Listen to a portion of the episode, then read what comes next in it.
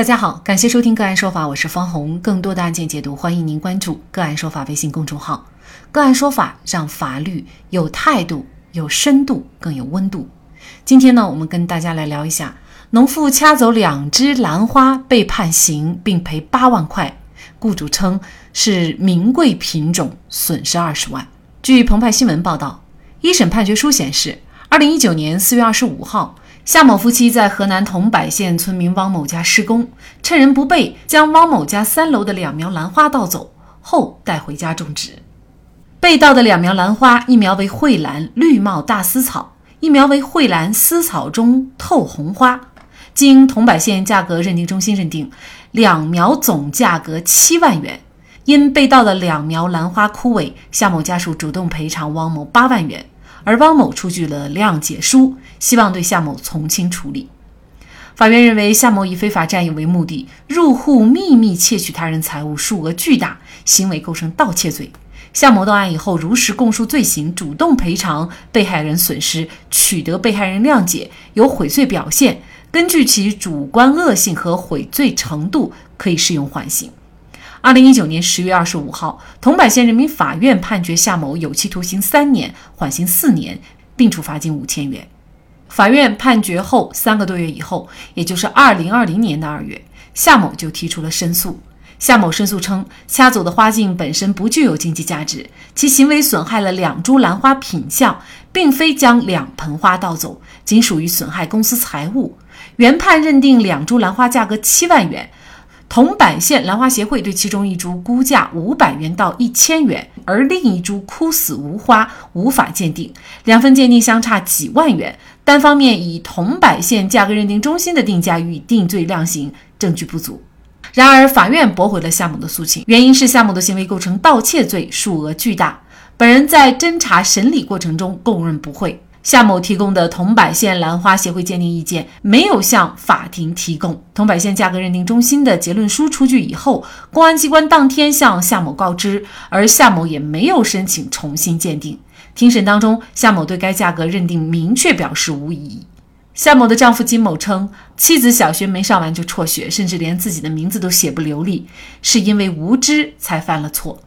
二十三号，兰花主人汪某告诉封面新闻记者，那两盆兰花是事发前一年他在外地购买，买的时候就花了十几万。他家里有两个花盆，里面几千盆兰花，而这两盆是最贵的，摆放在不同的位置，他恰好挑选来最贵的掐。所以，兰花主人认为夏某是故意为之，并不是单纯的无知和好奇。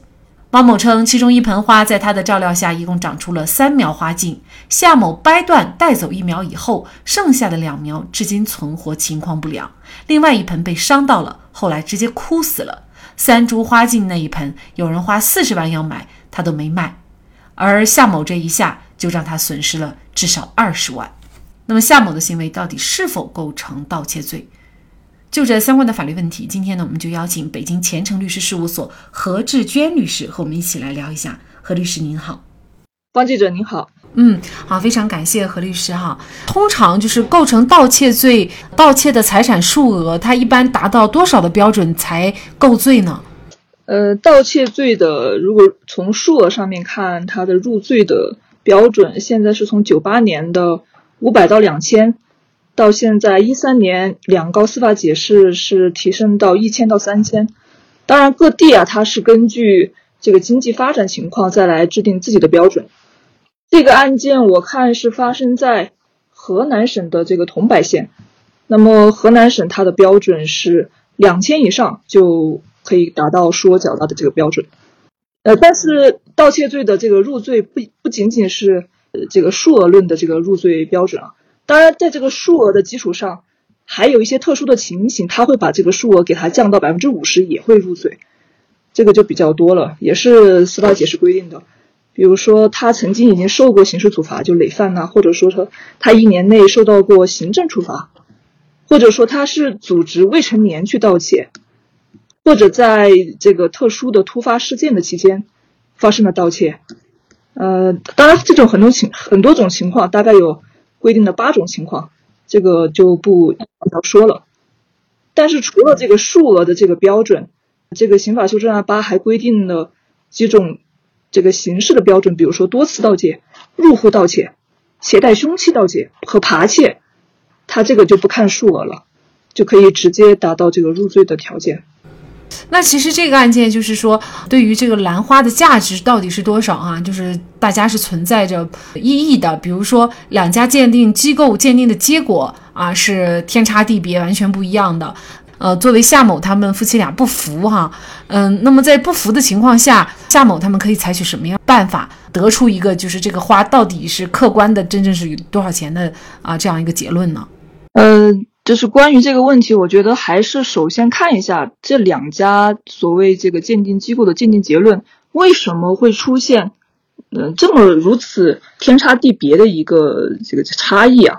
我也在网上搜了一下，就是这个夏某他们自己所谓委托的兰花协会出具的那一份鉴定意见，从网上公布出来的鉴定意见来看的话，呃，首先他这个。这个机构的资质是否符合标准是存疑的，这个我还没查哈。而且他的这个公布出来的鉴定意见，呃，它只有一个简单的鉴定结果，没有其他的任何的鉴定过程、鉴定规范，或者说这个剪裁的照片也没有附。而这个鉴定的结果呢，呃，他也说的很明确，他说因为没有花嘛，所以导致无法对这个整整株花进行鉴定。那通过光看这个两个。两个这个花苗的照片来预估价值是五百到一千元，但是呢，这个结论当中预估价值的这个结论，他又没有说清楚是针对所谓去预估的整盆花的价格呢，还是去预估的这两个花苗的价格。那根据他的这个语态吧，我觉得他可能是指的是这两个花苗的价格，而法院后面委托的这个价格认定中心应该是对整盆花进行的鉴定，当然。这个鉴定的结果，法院可能还结还会结合其他的证据来考量，比如说汪某也有可能向法庭提供了其他的，比如说购买凭证。如果他提供的购买凭证上面显示出来的这个价格，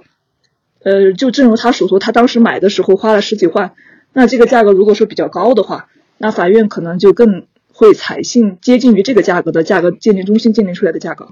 呃，当然，对于夏某来说，他仍然是有救济途径的。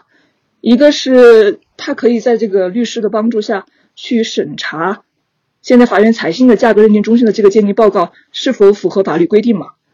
甚至如果他说，正如他所说，他如果掌握了对方和鉴定机构有私下接触的这种线索，那么都是可以作为投诉控告的这个依据的。呃，当然，因为司法实践当中鉴定的乱象非常多。我自己办的案件当中，通过这种投诉的方式打掉的鉴定报告都有好几份了，所以他也可以尝试这个方式。另外的话，他在当时的这个就是整个程序过程当中，他还可以去申请法庭重新鉴定啊，然后要求鉴定人员来出庭作证呢，呃，甚至他自己还可以再去委托更专业一点的鉴定机构，因为他之前的那个鉴定兰花协会的出具的鉴定报告，从形式上来看确实。不是很专业，他如果有可能的话，他也可以再去委托更专业的鉴定机构来进行鉴定，然后把这个鉴定意见就作为辩方证据才提交，而且他也可以申请传唤呃专门支持的人来出庭作证说明情况，这个都是他可以采取的救济途径吧。嗯，所以如果是说他前面的这个兰花协会啊鉴定的价格的话，呃，他就说其中有一盆五百到一千，那另外一盆鉴定不了了，因为已经死了。呃，假设哈，如果另外一盆也是五百啊或者五百块钱左右，那很有可能他就够不上这个盗窃罪的构罪的呃数额了哈。是的，法庭他我看判决书好像认定他还有一个入户盗窃的情情形。如果说他构成入户盗窃的情形的话，那么这个数额就就是不影响他这个入罪的条件的。当然，但是从目前披露的信息来看，我认为他应该来说，这个入户盗窃的这个认定是存有争议的，因为他是作为好像是汪某他家里因为装修施工，然后他是作为这种用工人的这种身份受雇到他们家里去施施工的，所以他进入。到汪某家是有一个合法的前提的，因为入户盗窃，你肯定是要求你入户的目的，你就是为了去盗窃嘛。所以我认为他认定入户盗窃这个确实可能 觉得是不应该认定成入户盗窃的。但是我们也看到，其实另外一个兰花说是已经死了。那么在这种情况下，是可以再重新鉴定的吗？如果说那盆兰花已经枯死了，那可能从剪裁的角度，它确实已经丧失了重新鉴定的可能性。那它也会有一些呃，比如说参考的途径，同种的，看一下当时的这个兰花有没有汪某他有没有存有照片，当然只是一种参考了。这还有一个点就是。到底是应该采信这个他所盗窃的那个对象，就是那个花苗花茎来作为盗窃数额的认定呢，还是说整盆兰花来作为盗窃数额的认定？这个可能呃也会有一点争议吧。就是他不是有一盆枯死了，另外一盆在汪某的这个照料下，只是说目前存活的情况不良嘛，就是不太确定它是一个什么样的状态。至少是他还没有没有枯死的嘛，还是可以，还是存活的状态。所以如果说仅以他盗窃了一根花枝，就把整盆花作为他盗窃的金额，这个可能也确实对他来说是不太恰当。那其实，在这个案件当中，就是作为夏某的丈夫，他一直强调一点呢，就是说自己的妻子她没有什么文化，也根本不知道这个兰花是呃那么稀有的、那么珍贵的植物。就顺手掐了。如果知道那么贵，可能他也不会掐。如果确实这个夏某他不知道这个东西掐的这个兰花那么价值那么贵的话，那么像这种情况下，是不是也是要构成犯罪的呢？嗯，如果说夏某他确实不知道兰花的价值，那么肯定是不构成犯罪的。但是他主观上到底是是否明知，这个不是靠。她自己的自我辩解，或者说是靠她丈夫的这个主观去判断的，还是要通过他的客观行为去判断。呃，因为没有看到判决书，也没有也掌握不了证据，所以我也只能是从目前的这个呃报道的这个信息去进行一个比较有限的解读啊。文化水平它只是判断的其中的一个因素，还可以去看他过往的工作经历，比如说哈，他如果曾经。呃，经常在花鸟市花鸟市场打零工，那他有可能就会对各种植物的价格是有所了解的，尤其是兰花的价格，普遍来说有可能偏高，这个其实也是一个呃，有一点偏常识的一个一个一个一个信息吧。而且这个汪他还提供了一个信息，他当时家里面有两个花盆嘛，然后里面的兰花的盆数是几千盆。然后他提到这两盆的摆放的位置是和其他的兰花是不同的，所以他认为通过摆放的位置也能够推断出来，呃，夏某会知道这两盆的价格相相对比较高。当然还包括这两盆兰花的外形特征。如果说在这个他两个花花盆里面，就这两盆的数量恰好又比较少，然后看上去的外形呢又比较呃与众不同，其他的那些兰花的。数量相对如果很多的话，那么显然这个呃主观上他可能就会能够意识到这两盆的价格比较高了，这些都会是法官去判断他主观是否明知的很重要的影响因素啊，就他知不知道这个东西是兰花，是那么贵的兰花，跟他定罪有关。因为之前我们曾经也关注过一个案件，就是河南的一个农民哈，他就是在山坡上。就顺手采了呃三株野草，所谓的野草呢，其实就是国家重点保护的植物，就是这个呃兰花。那么最终呢，他就是被判刑了，也就是非法采伐国家重点保护植物罪。那这个案件当时也是争议很大，就是说呃他其实作为一个农民，可能他根本就不知道，但是你让他证明自己知不知道，其实这个也是很难的啊。对对对，他需要通过就是客观行为去证明的。那就比如说，不是很多网友也通过此案想起了当时应该是零三年的那个天价葡萄案嘛？不是说四个民工偷了科研机构的多少公斤的葡萄，最后那个葡萄它是价值三百块钱一斤。但这个案件最后是以这个情节显著轻微为由决定的这个不予起诉啊。当时他当时检察机关的一个很重要的观点就是说，这几个农民工他在。偷这个葡萄的时候，确实不知道他们所摘这个葡萄的特殊价值，因为按照普通人的认知，一斤葡萄一般最多也就几块钱，或者最贵的可能最多到几十块钱，而当时的那个他所偷葡萄的那个场地，可能也看不出来是一个科研的场所，所以他就觉得不应该按照这个正常人的一个认知范围去判断它的这个价格嘛，所以那个案子也是呃不予起诉了。那么其实他知道与不知道也还是起着一定的呃比较关键的作用的，就是他知不知道这个东西是兰花，以及这个兰花的价值是多少。是的，定罪要主客观相一致嘛，就主观和客观都要同时具备，你才能够去。对他进行刑法上的这个评价，比如说像夏某这个案子，跟您刚才说的葡萄案它又不一样。所以说夏某如果是想申诉维权，有几个重点的步骤要走，一个就是刚才您所说的兰花价值的鉴定，另外一个就是说对于他本身到底知不知道这个东西兰花有这么贵啊这一块儿，呃是这样吗？嗯，是的，是的，就是有申诉的这个必要性的条件，我个人认为肯定是无罪的理由是非常充分的。因为你看，我们平时所看到的这些命案的申诉，甚至是还比较重大的命案的申诉，它真正最后能够申诉成功的都是寥寥无几的。而且那些命案申诉都是坚持了呃几年、十几年，甚至几十年。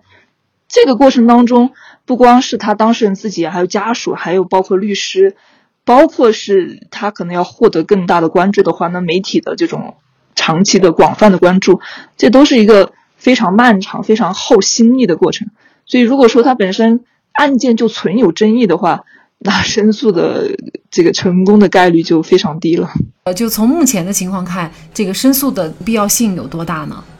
呃，我只能说从目前的信息来判断的话，我个人认为是没太大的必要申诉的。呃，就即便是在。案件无罪理由非常非常充分的那种案件，他申诉成功的概率都非常低。因为按照了一个，比如说好像是有统计吧，呃，在我们国家就是每年可能只有百分之一左右的案件可能通过这个申诉的环节进入到再审的程序当中，而进入到再审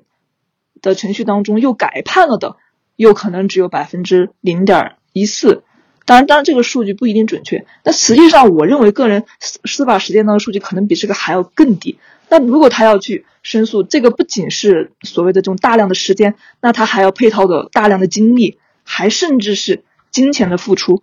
这个都是很大的一笔开销的。由此可见，造成夏某如今获罪赔偿的灾祸的根本原因，还在于他偷的这个行为。而在一些宗教里，不可以偷盗，都是宗教的根本戒令，违反的后果是很严重的。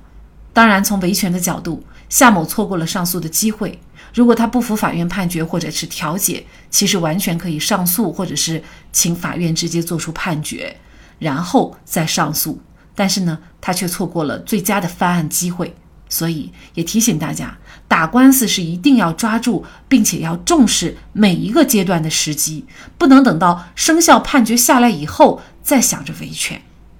好，在这里再一次感谢北京前程律师事务所何志娟律师。那更多的案件解读，欢迎大家关注我们“个案说法”的微信公众号。另外，您有一些法律问题需要咨询，都欢迎您添加幺五九七四八二七四六七。这部手机号的微信号向我们进行咨询，我们会将您的问题转给我们专业资深的律师进行解答。好，感谢您的收听，我们下期节目再见。